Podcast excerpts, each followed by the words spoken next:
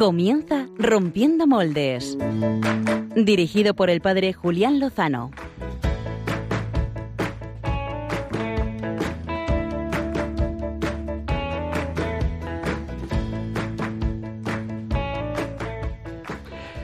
Muy buenas noches, queridos amigos de Rompiendo Moldes en Radio María. Llegamos al final del domingo, de toda la semana, del Día del Señor, de tantas gracias que hemos recibido, estoy convencido, especialmente en este domingo, domingo 16 del tiempo ordinario, que en algunos lugares, por ejemplo en mi parroquia, hemos celebrado a nuestra titular, Santa María Magdalena, hoy 22 de julio, eh, pues hemos tenido la, suerte, la fortuna, la dicha de poder celebrar a esta gran mujer, a esta santaza, a esta apóstol.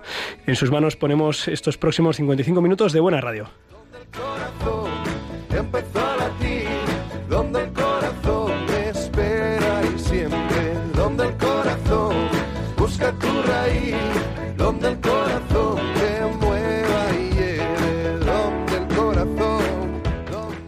Esta semana eh, proponíamos a nuestros amigos internautas a través de Twitter y de Facebook eh, pues algunos de los temas candentes. Eh, seguro que pues muchos de nuestros amigos los tienen en mente, ¿no? La situación en Nicaragua, el, ataque que desde el gobierno pues se ha lanzado a la educación concertada, también un poco a la enseñanza religiosa, a la enseñanza de la religión.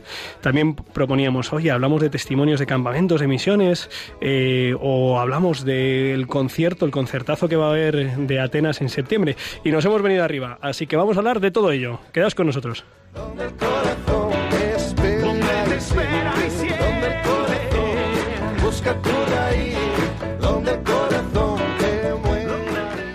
En primer lugar, para que los oyentes puedan organizarse, ¿eh? Eh, vamos a saltar el charco y vamos a irnos hasta Argentina, donde vamos a hablar con, pues, con la gran artista Atenas, eh, que vamos a conocer un poquito mejor, y también los detalles de su actuación en unos meses, en unas semanas aquí en, en España. después hablaremos con don Juan Carlos Corbera, el presidente de la Fundación Educación Servanda, para que sepamos qué es exactamente este ataque que, pues, que se ha lanzado desde la administración pues, a una de las realidades más valiosas que tenemos en España, que es la educación concertada, en particular la educación que lleva adelante pues eh, la Iglesia y sus instituciones. Eh, nos iremos también a hablar de un tema, por cierto, que no he mencionado, que es un artículo eh, sobre la sábana santa que este, esta semana ha salido y ha emponzoñado un poquito esta hermosa reliquia. Vamos a clarificar y nos iremos por último a, a Nicaragua. Pero tenemos más, tenemos más porque tenemos aquí al gran Javier Hidalgo. Buenas noches, Javier Hidalgo. Buenas noches, Julián Lozano. ¿Qué tal? ¿Cómo te encuentras? Estoy bien, es de verano, cacalorado, pero bueno, bien. Bueno, aquí bueno. en Radio María siempre se está bien. Oye, me alegro, me alegro mucho de tenerte aquí en el estudio, básicamente porque si no estaría... Solísimo. Madre mía, madre mía. Tenemos a Pachi Bronchalo en Filipinas de Misiones. Yo- yo-. ¿Está ya en Filipinas o está rumbo? No sé si se ha ido ya. Está a puntito, a puntito, está a puntito de caramelo. Tenemos a Álvaro González Baruqui, eh, pues en algún campamento. Ibón, en algún Ibón, eh, en los Pirineos. He dicho Ibón, ¿eh? Nada de... Bueno, y tenemos a Clara Fernández y a Diana Gutiérrez, eh, ¿dónde las tenemos? Pues En el corazón. En el las corazón. tenemos en el corazón, no las tenemos aquí en entre, entre nosotros porque pues están descansando, que también es algo que como escuchábamos en el Evangelio de hoy, en el Evangelio del domingo 16 del tiempo ordinario, el Señor también nos llama a descansar un tiempo. Eh, Javier, pero estás tú aquí y nos vas a contar alguna cosilla esta noche, evidentemente. sí, por supuesto. Eh, primero, ya que ya sabéis que por las redes sociales pues estamos interactuando. Por Twitter hoy Redes, especialmente. Redes. Redes, pues por Twitter hoy especialmente, y si queréis comentar algo, será que no tenemos temas para comentar. Las mejores a- jugadas de la con, noche. con, At- con Atenas, con un montón de cosas. O sea que podéis ir comentando todo lo que queráis por Twitter. Y luego, además, también, eh, si entra dentro del programa, daremos una pildorita sobre el presínodo de los jóvenes, que Sí, por el favor, documento por este, favor. que se redactó en marzo, y daremos alguna pildorita. Va a estar Sí, sí. interesante. El- en octubre tenemos sínodo de los jóvenes en toda la iglesia y queremos ponernos a punto. Tenemos al otro lado de la pecera a Javier Pérez, al que saludamos. Buenas noches, Javier, ¿cómo estás? Buenas noches, padre, muy bien. Muchas gracias por, por llevar el timón de- del programa y, y sin más, pues animando a los que sean internautas, ya sea por Twitter, ya sea por Facebook, a que, mm, a que interactúen con nosotros, nos lanzamos al primer tema de portada. ¡Vamos a ello!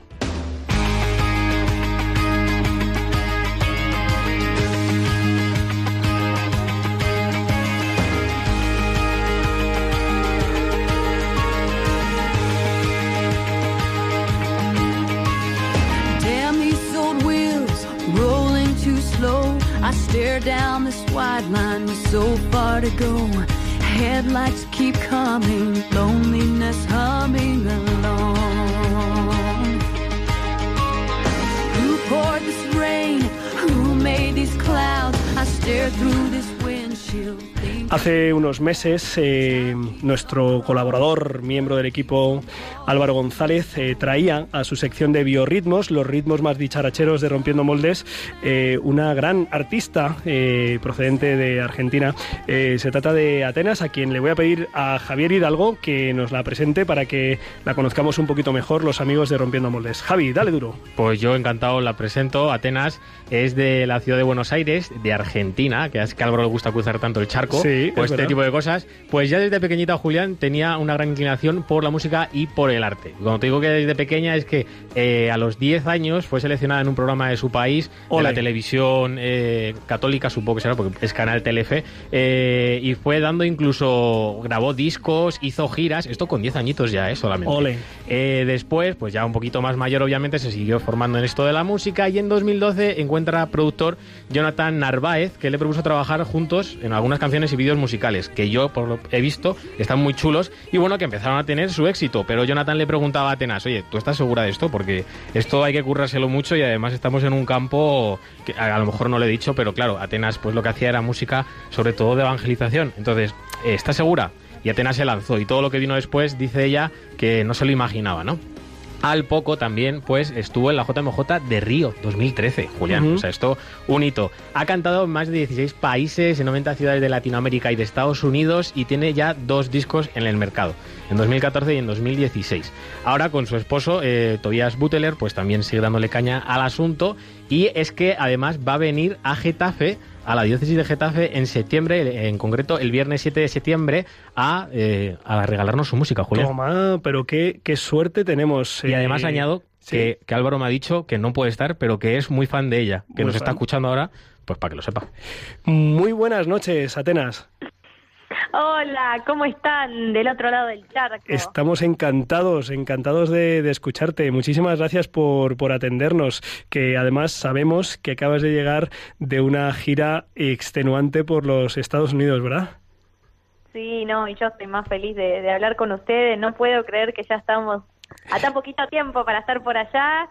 Así que reponiéndonos de la gira de un mes que tuvimos en ocho ciudades, casi nueve por Ajá. Estados Unidos, para, para ir allá y, y dar lo mejor y alabar al Señor. Qué bueno. Oye, ¿qué tal, ¿qué tal ha estado esta gira? Cuéntanos un poquillo por dónde has estado y qué es lo que has estado haciendo y un poquito qué, qué es lo que ha- sensaciones has recibido.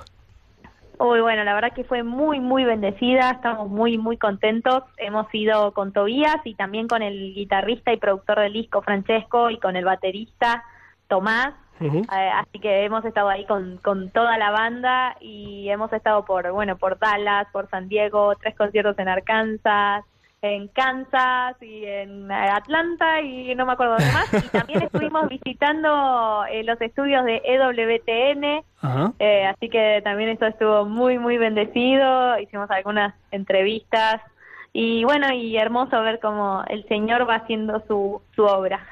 Oye, nos hace una ilusión enorme que vengas. Además, eh, Javier Hidalgo y un servidor somos de, de la diócesis de Getafe y, y, bueno, pues eh, el próximo año para los oyentes, bueno, yo creo que los oyentes ya están mm, al hilo de esta noticia, pero eh, vamos a recordar que el próximo año se cumplen 100 años, un, un siglo de la consagración de, de España al, al Sagrado Corazón. Lo queremos celebrar por todo lo alto, queremos dar gracias, queremos volver a ponernos en sus manos y queremos volver a poner nuestra nación y, y todos nuestros hermanos españoles eh, en manos de, de nuestro Salvador. Y, y el 7 de septiembre, pues vamos a empezar calentando motores muy fuerte con, con tu concierto. ¿Cómo, ¿Cómo ha surgido esta oportunidad de que vengas eh, con nosotros a Atenas? ¿Quién- ¿Cómo ha sido el contacto para que puedas llegar hasta aquí? Bueno, la verdad que fue una sorpresa y fue gracias a, a un amigo que aún no tengo el, el honor y la bendición de conocerlo personalmente, pero que ya nos conocemos en el corazón y que es Marcelo Olima, que ustedes ya lo conocen. Así que él fue el que se atrevió a esta locura eh, para primero ir a, a- al festival en, en Almería, eh, Ujú. Laudato Si, y bueno, y a partir de ahí él empezó a armar también con Jesús Cabello esta mini misión mi- eh, tour por España y bueno, y, y me ha sorprendido también eh, el cariño de bueno de ahí de la comunidad de Getafe que van pensé que iba a ser todos eventos pequeñitos y bueno y la verdad que están poniendo toda la carne al asador como se dice en Argentina Sí, sí, tenemos, estamos con muchas ganas. Es verdad que no sé cómo es allí en Argentina, ahora mismo en España eh, todo se paraliza, bueno, casi todo se paraliza en, el, en lo que es el ritmo habitual de las parroquias, de las comunidades. Ahora en julio muchas, pues muchas realidades están de campamentos, algunos están de misiones, en agosto también vacaciones, descanso y el primer viernes de mes, que además es, es muy significativo, que precisamente sea el primer viernes, el primer viernes de mes, el 7 de septiembre, en, la, en el auditorio de la parroquia Santa María Maravillas de Jesús. Uy, casi se me da, se me va a Santa María Magdalena, ¿eh? en, Santa Maravillas de Jesús eh, tendremos el, el honor de escucharte. ¿Es la primera vez que, que vienes a cantar a España?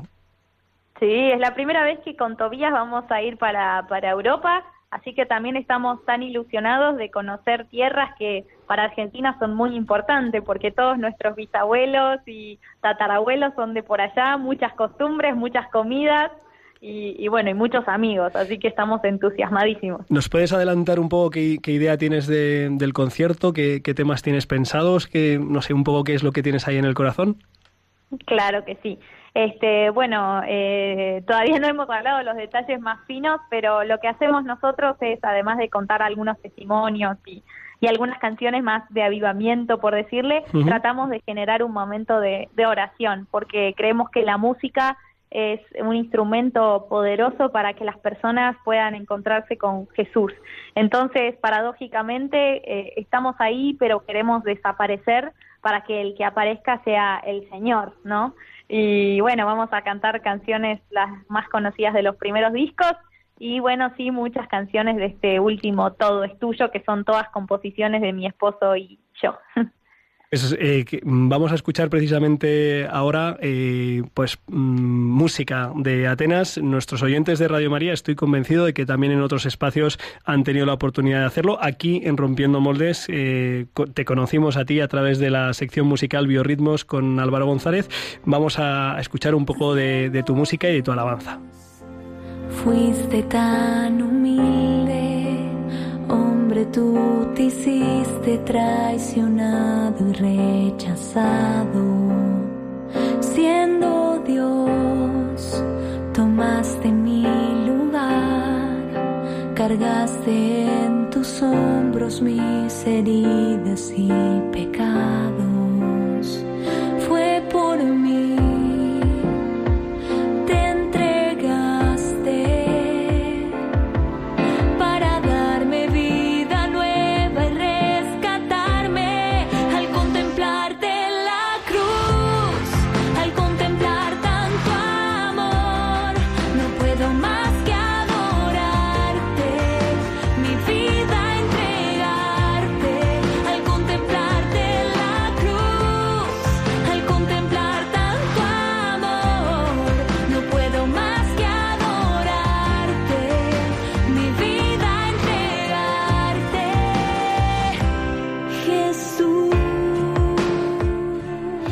Oye, Atenas, pero qué bien suenas, hija mía.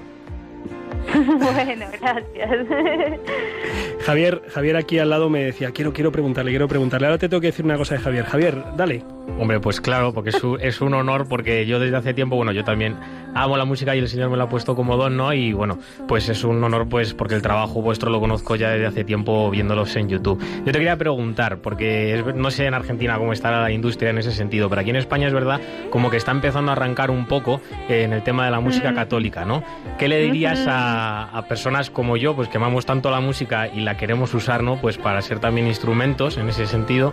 ¿Qué nos dirías para como lanzarnos un poco a la aventura? Porque a veces como que las trabas son muchas y no, y no te dan muchas facilidades.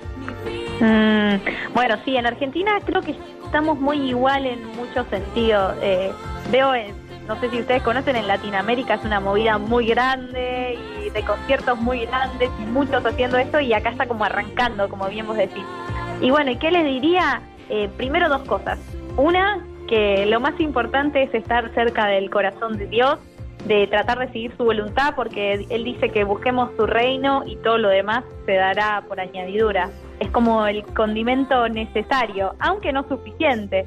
El segundo que les digo es que pongamos lo mejor para el Señor, que nos formemos, que estudiemos, que compongamos canciones, que trabajemos duro por el Señor y por la música porque sabemos que el Señor la usa.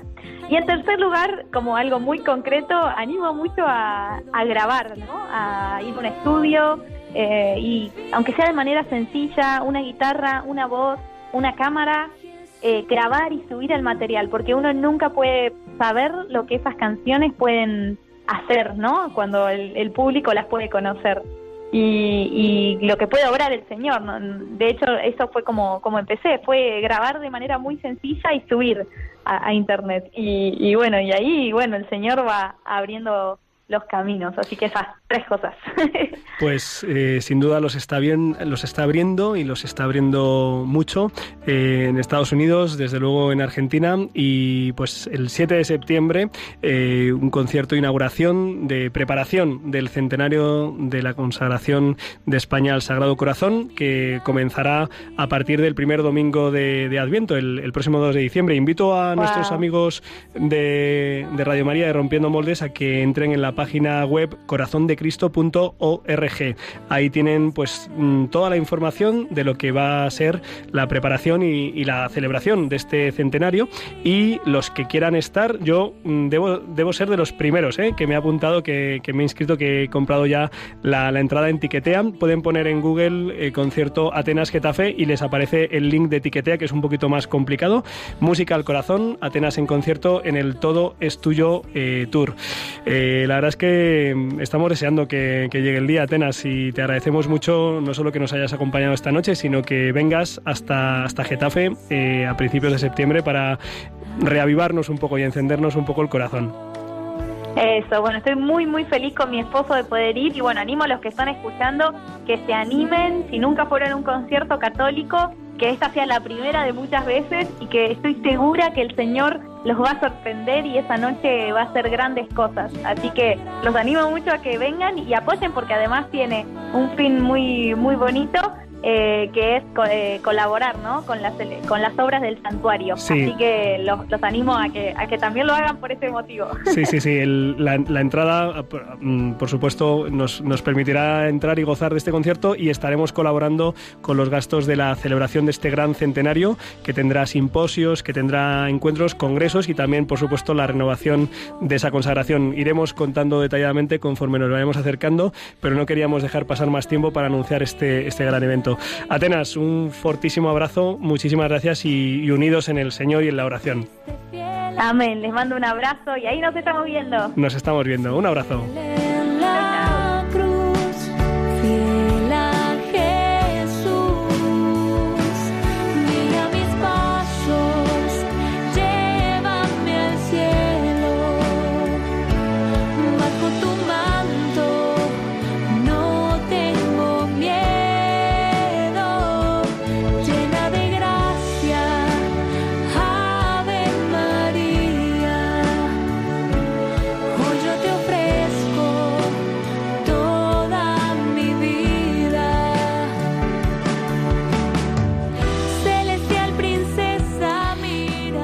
Pues eh, debo reconocer que yo tenía ganas de participar en este evento, de orar y de disfrutar, ¿no? Pero ahora, después de haber saludado a Atenas con esa alegría y con esa frescura y con ese empuje, pues muchísimas más ganas todavía.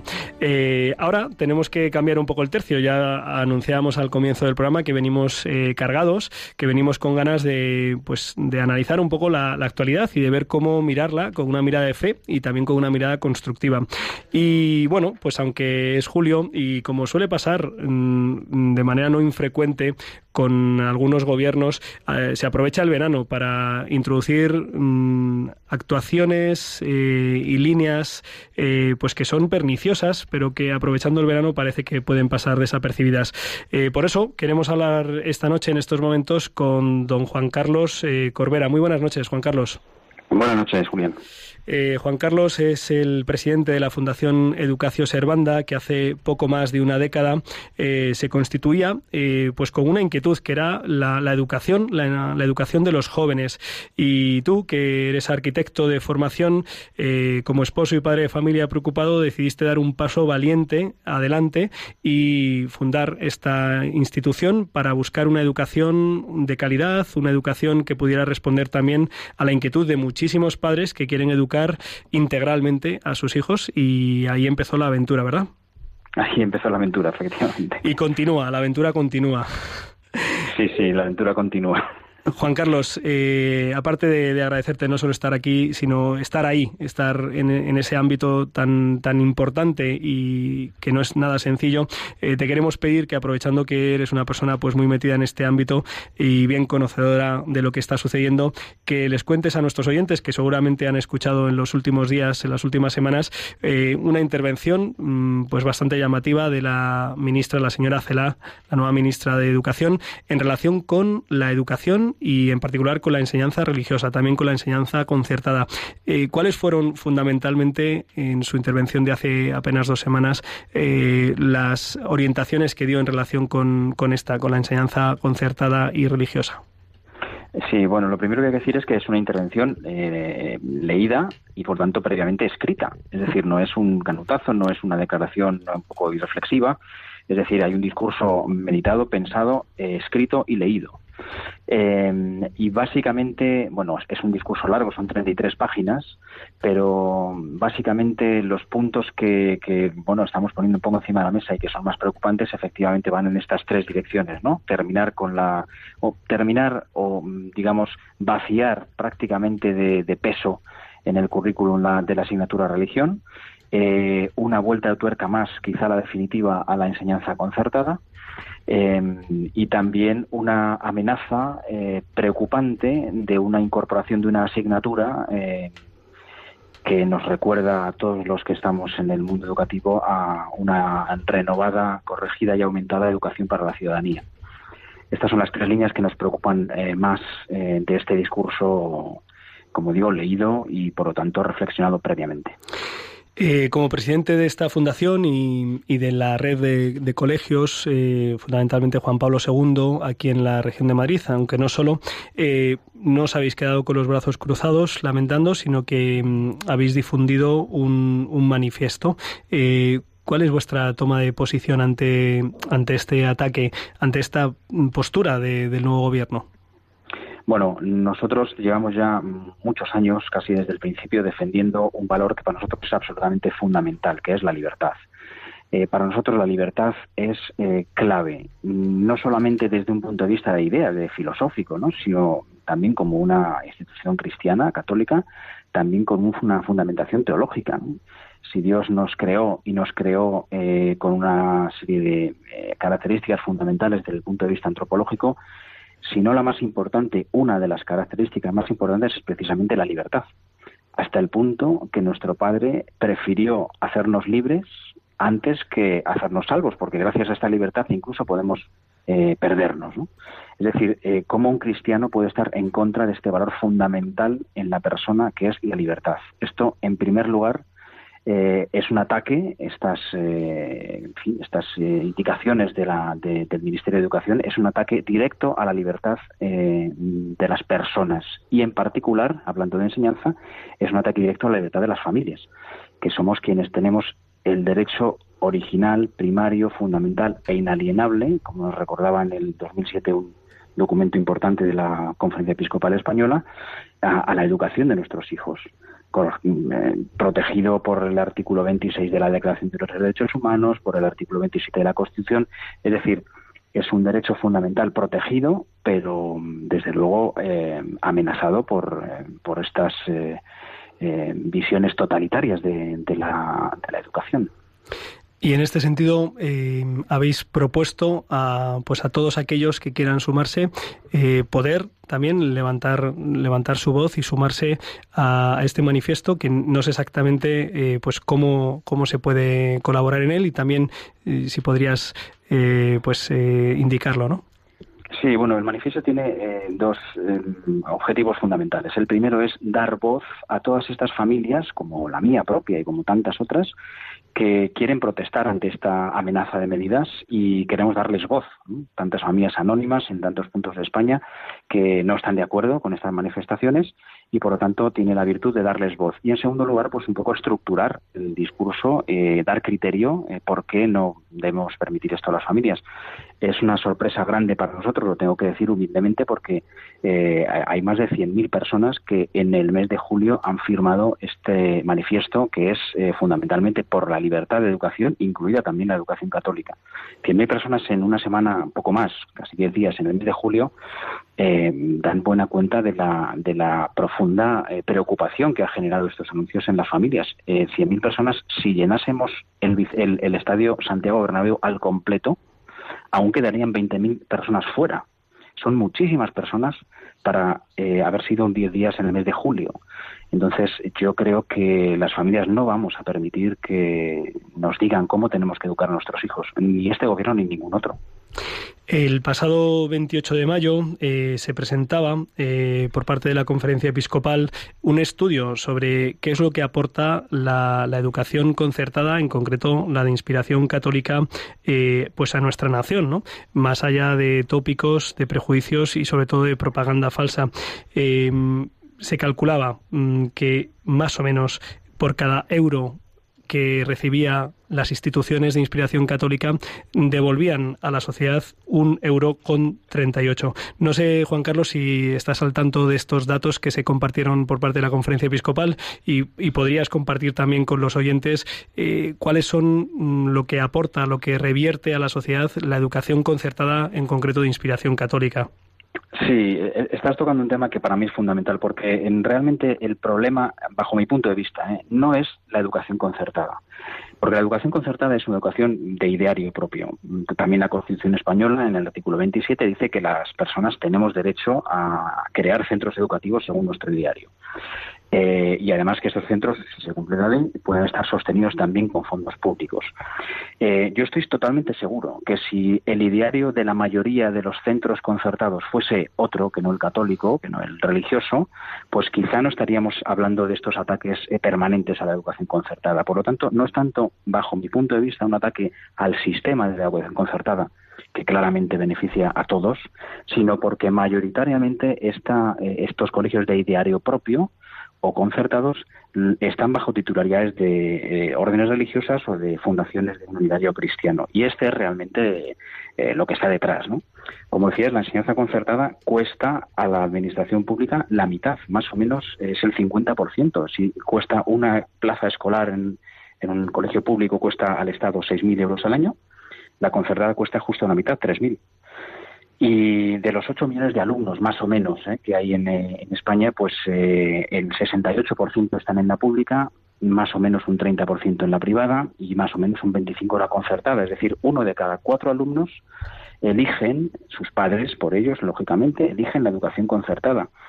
Y son fuentes del Tribunal de Cuentas, del Ministerio de Educación, del Defensor del Pueblo, se pueden consultar, no, son, no, no, no me las invento. ¿no? Es decir, la educación concertada aporta a las familias, primero, la posibilidad de elegir la educación que queremos para nuestros hijos, pero es que además es una educación que tiene mejores resultados académicos en todos los informes PISA y además tiene un coste mucho menor para, la, para, para el Estado. Yo creo que el Estado lo que tendría que hacer es eh, dedicar sus esfuerzos a mejorar la, la escuela pública.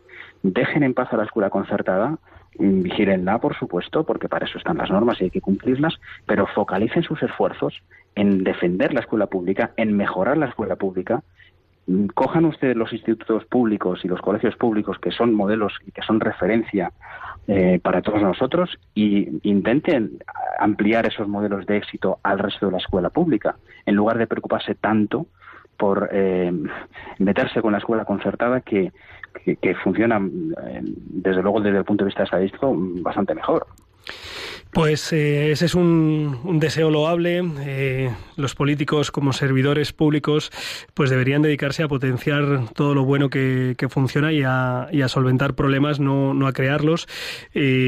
Para mí también una de las pues tristezas es eh, comprobar cómo de cuando en cuando eh, hay visiones pues muy estatalistas, incluso diría algo totalitarias, que quieren privar de los derechos originarios a los ciudadanos, a las personas, a las familias, en este caso a los padres, que es a quien les compete en primera instancia y solo de un modo secundario al Estado, eh, pues la educación de sus hijos, ¿no?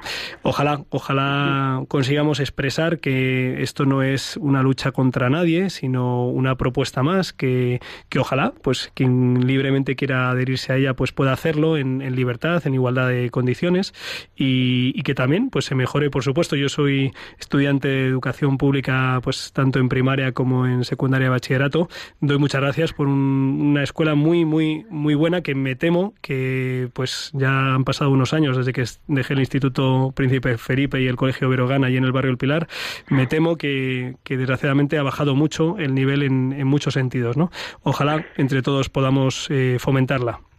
Sí, desde luego. No, no, queremos que la escuela concertada sea subsidiaria de la pública, por supuesto tampoco al revés. La escuela privada y la escuela pública y la escuela concertada tienen que ser todas subsidiarias de la familia, que somos los que tenemos el derecho a elegir cualquiera de los centros en, en cualquiera de las redes. Yo invito a los oyentes a, a entrar en el manifiesto, leerlo, y si están de acuerdo con ellos, pues eh, sumar su, su, voz a este manifiesto y sumar su voz a, este, a, esta defensa de la libertad. Pueden encontrarlo en, es muy fácil, www.familiayescuela.es y si están de acuerdo con lo que ahí se dice, pues eh, sumen, eh, súmense a estos 100.000 eh, hasta 100.000 personas que pensamos que la libertad de educación tiene que estar en manos de las familias y no de ningún Estado. Pues eh, Juan Carlos Corbera, eh, director de la Fundación Educación Servanda, los, de los centros eh, Juan Pablo II, agradecemos esta, esta iniciativa, agradecemos que en medio de estos, estas semanas y meses que son un poquito pues de despiste o de estar un poquito menos atentos a lo que va sucediendo, pues que hayáis podido alzar la voz en nombre de muchas personas que están preocupados por, por el sistema educativo, en concreto, pues porque pueda haber opciones eh, desde sus planteamientos éticos y morales y religiosos y desde una formación integral y en valores, que es lo que se propone desde la institución. Eh, agradecemos muchísimo tu presencia esta noche aquí en los micrófonos de Rompiendo Moldes en Radio María y te animamos y te agradecemos que sigas dando esa batalla por, por la educación, por la mejor educación posible de, de todos los adolescentes y jóvenes de nuestro país. Muchas gracias, muchas gracias. Eh, un fuerte abrazo y. Igualmente. Seguimos con Rompiendo Moldes. Javier Hidalgo, eh, me parece que has compartido en redes sociales también para nuestros internautas preferidos que puedan adherirse al manifiesto, ¿verdad? Hemos compartido todo, lo de la diócesis, o sea, lo del centenario, lo del concierto de Atenas y esto también, por supuesto, lo hemos compartido para que lo consultéis y lo firméis, ojalá. Muy bien, pues eh, vamos a dar paso al siguiente eh, sector, a la siguiente entrevista.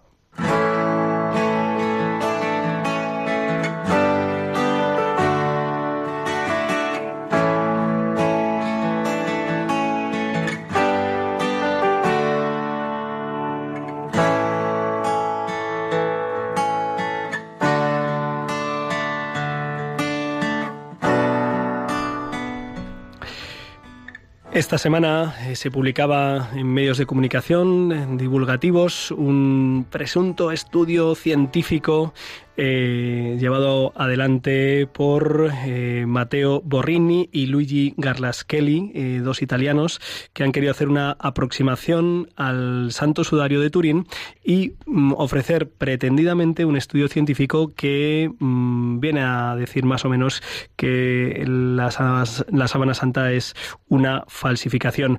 No es la primera vez, tampoco será la última vez que, pues, que se intente eh, descalificar eh, este misterioso y portentoso eh, signo de la resurrección de nuestro Señor. Y bueno, escuchaba esta semana algunos comentarios, he intentado acercarme al texto, pero hemos recurrido a, las personas que conocen, mejor conocen esta sábana santa. Tenemos al otro lado del hilo telefónico a don Alfonso Sánchez Hermosilla, él es médico y antropólogo forense, miembro del Centro de Estudios de Sindonología aquí en España. Eh, muy buenas noches, don Alfonso, muchas gracias por estar con nosotros. Hola, buenas noches. Gracias a ustedes por invitarme. Eh, le agradecemos, le agradecemos que esté y le agradecemos su pronta respuesta a este artículo que, pues, difundido por los medios de comunicación. A mí esta semana en, en un encuentro, me parece que fue el miércoles o el jueves, eh, ya me comentaba, no, un amigo me ha pasado, que, que no, que es falso, que ya no cree. En fin, eh, ¿qué es lo que han intentado demostrar estos estudiosos sobre la Sábana Santa? Bueno, la verdad es que los motivos que les han movido a cada uno de ellos a hacerlo no lo puedo saber de ninguna manera. Lo que sí puedo decir de forma simple y caritativa para que lo entiendan los oyentes es que eh, dos personas que no tienen los conocimientos necesarios para ello, puesto que ninguno de ellos es médico forense, ninguno ha visto una mancha de sangre humana en su vida, pues planifican mm, de una forma bastante primitiva y bastante torpe un experimento eh, y lógicamente las conclusiones a las que llegan pues no se acercan ni muchísimo menos a lo que se pretendía y lo dan por bueno y así lo publican. Yo digo caritativamente que es un experimento de la señorita Pepi. ¿Qué es lo que han intentado demostrar? ¿En qué ha consistido eh, esa pretendida prueba?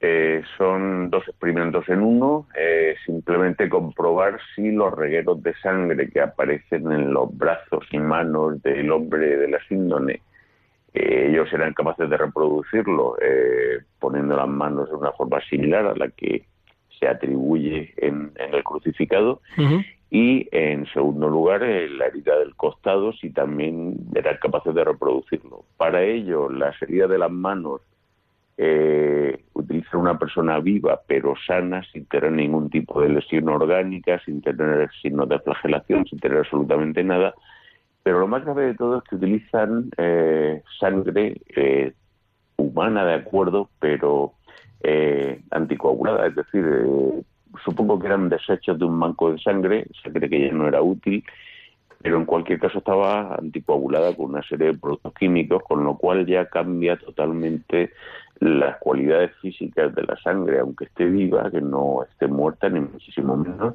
pero esa sangre ya no tiene la misma densidad, no tiene la misma viscosidad, no tiene la misma tensión superficial, por lo tanto, su comportamiento como fluido es totalmente diferente a la de la sangre cuando estaba en condiciones eh, naturales antes de añadirle todas estas sustancias, es decir, que no, reproduce en absoluto lo que pretende reproducir. Cuando uno hace un experimento tiene que procurar eh, repetir todas las condiciones que uno quiere saber qué es lo que ha pasado. En cuanto introduces un cambio, ese experimento ya no es válido. Bueno, pues esto ya por sí solo invalida todo lo demás, pero es que además esta sangre, lógicamente, no salía de una herida, no había un latido cardíaco, simplemente lo que han hecho es poner un catéter en, la muñeca de esta persona y apretar la bolsa de sangre y que salga con un flujo constante. Evidentemente esto se aleja de las condiciones fisiológicas y fisiopatológicas de lo que ocurrió, mmm, suponemos que cuando se produjeron las manchas de sangre en la síndrome de Turín. Eso en cuanto a la primera parte del experimento. La Ajá. segunda todavía es más burda. Ni siquiera utilizan un ser humano, utilizan un maniquí, un torso humano, al que aplican eh, algo que según ellos es exactamente igual que la lanzada, que es poner una esponja manchada en esta misma sangre anticoagulada en la punta de un palitroque y bueno, pues mm, golpear o asentar esta esponja contra, contra el torso y ver qué pasa con la sangre. Lógicamente los regueros no se corresponden ni muchísimo menos con lo que aparece en la síndrome de Turín. Lógicamente. Usted ha tenido la oportunidad eh, no solo de conocer el, estudio publicado, sino también de, de poder eh, contestar esta misma semana a, este artículo. Entiendo que, pues, en las, en, tal como nos está explicando, eh, pues deshaciendo estos, estas, pri, mmm, digamos, premisas y también, por tanto, las, las conclusiones. No sé si ha podido publicar este estudio en algún medio para que también nuestros oyentes y los conocidos puedan acceder a él y, y poder revisarlo y poder saber cuáles son precisamente los errores de bulto de este pretendido estudio científico. Pues ha salido que yo sepa, la verdad es que no el nombre del, del, periódico de las Canarias, ha salido también en Radio Vaticana, o sea que es accesible. En, no sé si hay alguna página del Centro de Estudios de Sindonología, que es eh, un poco la sociedad que, se, se, formó ya hace décadas para estudiar eh, este prodigio de la síndone de Turín, eh, donde seguramente nuestros oyentes también pueden encontrar artículos y conocer mm, más, más a fondo el, los estudios sobre la síndone. Eh, sí, por supuesto, tenemos una página web, eh, toda la información que tiene está absolutamente contrastada. Lo que pasa es que eh, nosotros para actualizarla somos un poco lentos y no es por desidia. Mm. Eh, simplemente nosotros cuando publicamos algo es que estamos absolutamente seguros de ello y está más que contrastado. No, no actuamos de ninguna manera pues como estas dos personas a las que se supone que, que bueno que lo hacían con buena intención. Eso no lo voy a dudar en ningún momento pero desde luego sus métodos desde el punto de vista científico dejan mucho que desear. Y además no es solo la sangre y el cómo lo han hecho, sino otras cosas. Eh, para empezar, el tejido que han utilizado eh, no describen en ningún momento eh, qué tipo de material textil es y si no se parece en un 99,9% a la síndrome de Turín, su experimento tampoco tiene ningún valor.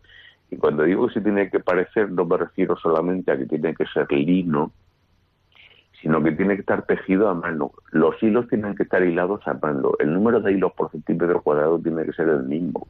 El número de, eh, fibras que tiene cada hilo tiene que estar, eh, tiene que ser el mismo. Tiene que estar torsionado igual, exactamente igual en S o en Z. El peso por centímetro cuadrado tiene que ser el mismo. Y si no, el experimento no vale absolutamente para nada. Bueno, pues ni siquiera describen cuáles son las características del tejido que han utilizado en su experimento. Es decir, errores tremendos que no, se concibe. Vamos, yo creo que unos chavales de, de, de secundaria eh, serían capaces de planificar y llevar a cabo un experimento mucho más científico que lo que han hecho estos dos señores. Pues eh, si nuestros oyentes se manejan en esto de, Google y ponen el nombre del autor del artículo, Alfonso Sánchez, y añaden Sábana Santa, podrán encontrar ya en Religión y Libertad que pues que nos ha hecho la caridad de publicar eh, un, artículo, el artículo del doctor en forma de entrevista, pues hablando de cuáles son las clarificaciones que acaba de hacernos el doctor sobre este pretendido estudio que, pues, que intentaba falsear la reliquia de, la sábana santa. Así que invitamos a, todos los oyentes a que conozcan, eh, la verdad nos hará libres, nos decía el Señor, y es importante que conozcamos para que, pues como me comentaban esta semana en una conversación de café, pues personas de buena voluntad que escuchan los medios y le dan credibilidad, pues se han sentido pues eh, asustadas o contrariadas por, estas informaciones. Eh, don Alfonso Sánchez de Mosilla, le agradecemos mucho pues que haya estado esta noche con nosotros clarificando este pseudoestudio, pseudocientífico, y le puedo decir que la semana pasada estuvimos en, en Roma de peregrinación y en la iglesia de la, de, de la Santa Iglesia de Jerusalén, de la Santa Cruz de Jerusalén, ante la Santa Croce de Jerusalén, ante la réplica de, de la síndone, pues cuánto bien, cuánto bien le hizo a los jóvenes ver y, y, palpar pues esa realidad de Jesucristo, lo que Jesucristo había hecho por nosotros, eh, marcado en esa sábana santa. Así que le animamos desde aquí a seguir profundizando y divulgando el conocimiento de esta reliquia, de este pues casi quinto evangelio, podríamos decir. Muchas gracias. muchísimas gracias y un fuerte, un fuerte abrazo. Igualmente. Nos, nos, tenemos que ir ahora a, Nicaragua. Eh, en estos momentos, el padre Osvaldo, eh, que lleva 30 días ordenado sacerdote, eh, está celebrando la, Eucaristía. por eso no puede entrar en directo y contarnos, pero hemos, hemos contactado con él a través del teléfono y le hemos hecho algunas preguntas que él amablemente nos ha respondido. las voy introduciendo y así pues podemos ir conociendo lo que en este día eh, nos ha respondido esta tarde está sucediendo en Nicaragua, que como saben, porque hace apenas un mes hablábamos con la hermana Chisque aquí y porque se están dando informaciones puntuales en Radio María, pues es una situación crítica. Le preguntábamos a día de hoy cómo se encontraba la situación en Nicaragua y esto era lo que nos respondía el padre Osvaldo. Hola, padre Julián. Muchas gracias por eh, hacerme partícipe de, de esta entrevista y la verdad que la situación en Nicaragua es muy crítica. es preocupante la situación que estamos teniendo, la situación ahora en el ambiente que vivimos causa muchísimo temor y miedo, eh, ya que eh, debido a las protestas que se han dado, han habido represión de parte del gobierno para contra los que se han, los que han iniciado estas, estas marchas pacíficas. ¿Y qué puedo decirle? Pues que hay muertes diarios. Eh, es una inseguridad a nivel nacional que, que la situación política de Nicaragua se va destruyendo poco a poco a raíz de, de la protesta cuando iniciaron. Y eh, a lo largo del país, eh, lo único que quiere y desea la nación es que este gobierno, ya catalogado como régimen, y también incluso lo llaman ya un gobierno narcotraficante, eh, debido a, que ha estado promoviendo incluso la, venta y el paso de la droga. Entonces por eso ya ahora es bastante difícil llamarle gobierno. Y pues bueno, las protestas han sido reprimidas y a raíz de estas protestas también han eh, fallecido muchísimas personas, sobre todo jóvenes, estudiantes, niños incluso. Eh, es, es, verdaderamente triste y lamentable todo lo que está pasando en, en, todo nuestro, en toda nuestra nación de Nicaragua.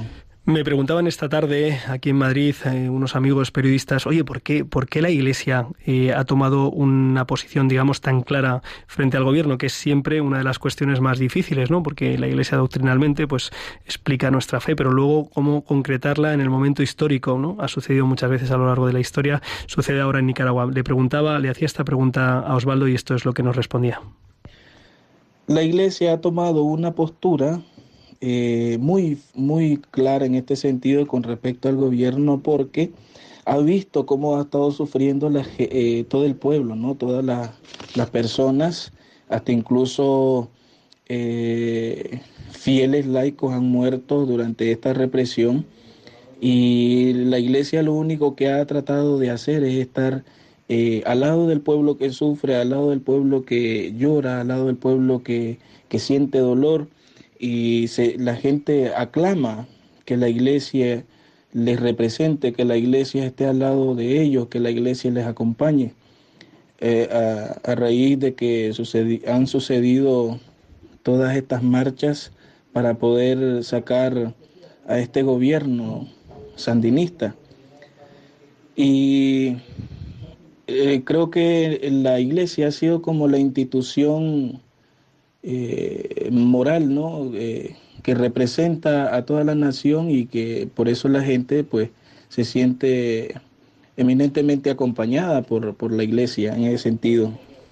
Aparte de la denuncia eh, necesaria, eh, tristemente, en tantas ocasiones, desde la historia de los profetas, pasando por nuestro Señor Jesucristo y hasta nuestros días, eh, la Iglesia mm, siempre propone, propone medidas para mejorar en búsqueda del bien común. Le, le preguntaba al Padre Osvaldo cuáles son esas propuestas de la Iglesia en Nicaragua. Una vez que el gobierno llamó a la Iglesia para que pudiera mediar en el diálogo nacional, eh, la iglesia le presenta como posibles soluciones a la, a la situación de la crisis política que hay. La iglesia le dice al presidente que si adelanta las elecciones para este año que viene, en el 2019, a finales de marzo, y luego le propone también que reestructure la toditas las instituciones o poderes del Estado para que la gente pueda ver algo creíble en, el, de parte del gobierno y así se puedan calmar un poco las protestas y de parte del gobierno la represión a la protesta. Pero el gobierno, ¿qué es lo que ha dicho? Pues que, que ante estas soluciones lo único que propone la iglesia es que la iglesia es golpista, que está de parte de, de toda la, la sociedad civil que es la que está impulsando de poder sacar a este gobierno eh, represivo, ¿no? y no acata la- las soluciones que, que le da la iglesia en este sentido.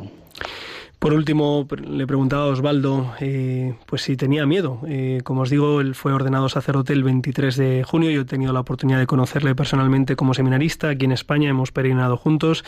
Un chaval fantástico, joven, con deseos de servir a Dios y a su pueblo. Y, y esto es lo que nos comentaba, lo que nos contestaba. Miedo. Yo creo que la verdad no, no es miedo el que posiblemente tenga yo. Duele muchísimo ver cómo sufre la gente y cómo amanece muertas, sobre todo en las calles, como que fueran animales, ¿no?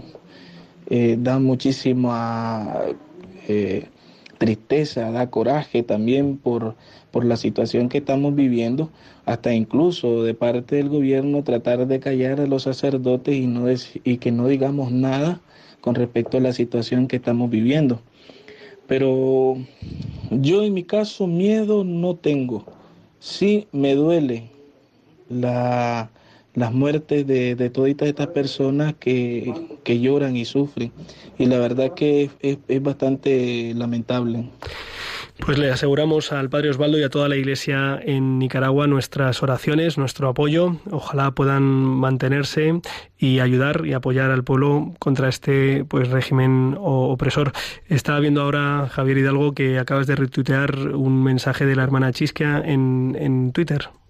Sí, es un mensaje un poco, la verdad, eh, desagradable, ¿no? Porque, bueno, si os metís en Twitter lo vais a leer, ¿no? Pero hacer una acusación sobre ella y sobre un obispo de Nicaragua, pues un poco, un poco bastante desagradable. Pero bueno, ah, también ha estado ese Medani que la está apoyando un poquillo y en su tweet dice, los esbirros de un sistema injusto y opresor solo saben sembrar mentiras, instigar al odio y alimentar el miedo. Serán víctimas de los propios cuervos que crían. Y para que ese Medani diga este tipo de cositas, pues... Pues eh, todo nuestro apoyo también a la hermana Chisquia, a la que invitamos a seguir en, en, en Twitter para estar informados de primera mano. Ella es eh, religiosa, es eh, natural de, Nicaragua y conoce muy bien eh, de primera mano eh, pues lo que es capaz de hacer este régimen. Vamos a, acercarnos al final de- del programa, pero no queremos hacerlo sin dar la pincelada que nos aproxima y nos ayuda a prepararnos para el próximo Sínodo de los Jóvenes, que será Dios mediante el próximo mes de octubre. Lo hacemos con Javier Hidalgo.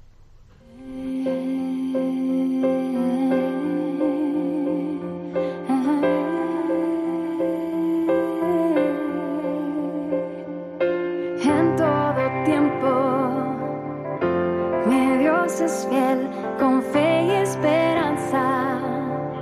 En Él esperaré, su misericordia jamás se agotará y cada mañana renueva su... compartiendo incluso fotos falsas en redes sociales. Eso lo hacen los jóvenes. De hecho, un estudio señala que uno de cada tres lo ha hecho alguna vez. La mayoría para lograr más seguidores o aparentar que tienen un nivel de vida por encima de lo normal. Aparentar es mentir. La necesidad de simular unas vacaciones de ensueño hace que uno de cada tres millennials jóvenes de hasta 34 años haga pasar por buenas fotos trucadas de otros años o situadas en lugares donde no ha estado. Pues yo no lo hago, pero yo conozco a mucha gente que lo hace y lo hace por el postureo. A lo mejor están aquí y en verdad lo único que quieren es aparentar. De decir que estás en un sitio solo para que la gente vea que te puedes ir de vacaciones o lo que sea. Lo dice un estudio que refleja esa necesidad de los más jóvenes de vivir de cara a la galería las mejores vacaciones. Bueno, Julián, pues todo esto que estamos escuchando es una realidad que también está presente en el documento del presínodo que se, que se redactó en marzo. Hablamos de que de la relación de los jóvenes con las redes sociales. Eh, ya hay, hay muchas cosas ¿no? que, que revisar. Es verdad que las redes sociales nos conectan eh, mucho y que nos permiten intercambiar ideas, eh, aunque cada vez esto es menos real porque las redes sociales seleccionan lo que a ti te gusta y te muestran solo lo que a ti te gusta. Entonces es como un doble juego en el que podemos caer. Además, lo que hablaba esta chica, típico del postureo, ¿no? Pues el decir, voy a mostrar algo que en mi vida real no vivo o no soy capaz de vivir o no puedo vivir porque me hace sentirme mejor conmigo mismo o le muestra a los demás algo que, que puedo ser, ¿no? Que se Mientras- vengan, que se vengan con la parroquia de campamento Efectivamente, y dejen el efectivamente. postureo, hombre, ahí a Efectivamente. Pirineos, a Picos de Europa. ¿Y qué, qué le dicen los jóvenes? ¿Qué, le- qué dice Pues, el documento a los jóvenes? en La propuesta, la propuesta, porque el, el- el apartado este no es muy extenso, lo podéis leer y está muy interesante, pero la propuesta que plantea a los jóvenes al final son dos, ¿no? Por un lado sería que que con lo que respecta a la tecnología haya un diálogo eh, jóvenes-iglesia para que la iglesia justamente ayude a profundizar a los jóvenes en, est- en estos temas, ¿no? Cómo discernir, cómo utilizar las redes sociales, cómo utilizar el Internet, ¿no? Porque es muy importante. Para esto la iglesia, pues obviamente también se tiene que poner las pilas, que ya lo está haciendo, y tiene que utilizar pues el Internet pues para lo que verdaderamente nos va a servir, que es para la nueva evangelización, pues para llevar la noticia a, a- a todos los rincones, que es donde llega Internet. Y luego otra de las propuestas también de los jóvenes, que es que prestemos atención al tema de cómo utilizamos Internet con el tema de la prostitución, del ciberacoso, del ciberbullying, porque esto también es algo que está muy en la palestra, ¿no? En los telediarios aparece mm, cada semana y pues esto es lo que los jóvenes le piden a, a la iglesia.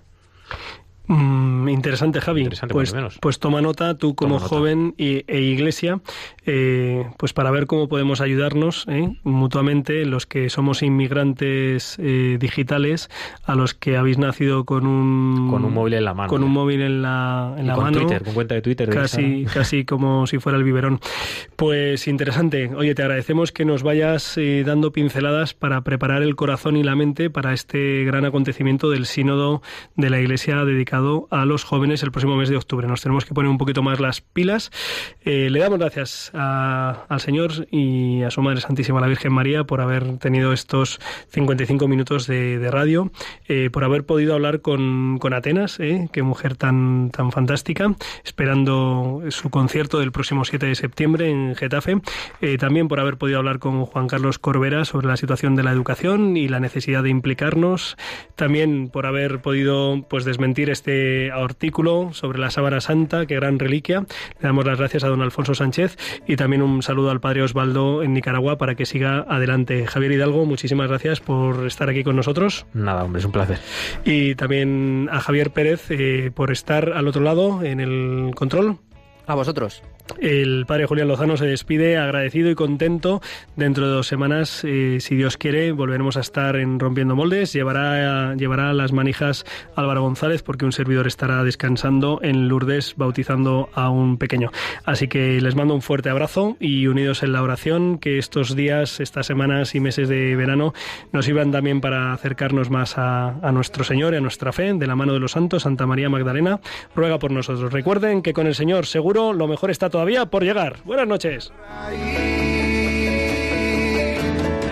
donde el corazón empezó a latir, donde el corazón espera y siempre, donde el corazón busca tu Han escuchado en Radio María Rompiendo Moldes, un programa dirigido por el padre Julián Lozano. donde el en tus desengaños para repararlos y ser tu motor. Déjame estar donde no hay remedio y donde estén tus miedos, encontrar valor. De tu confianza brota la esperanza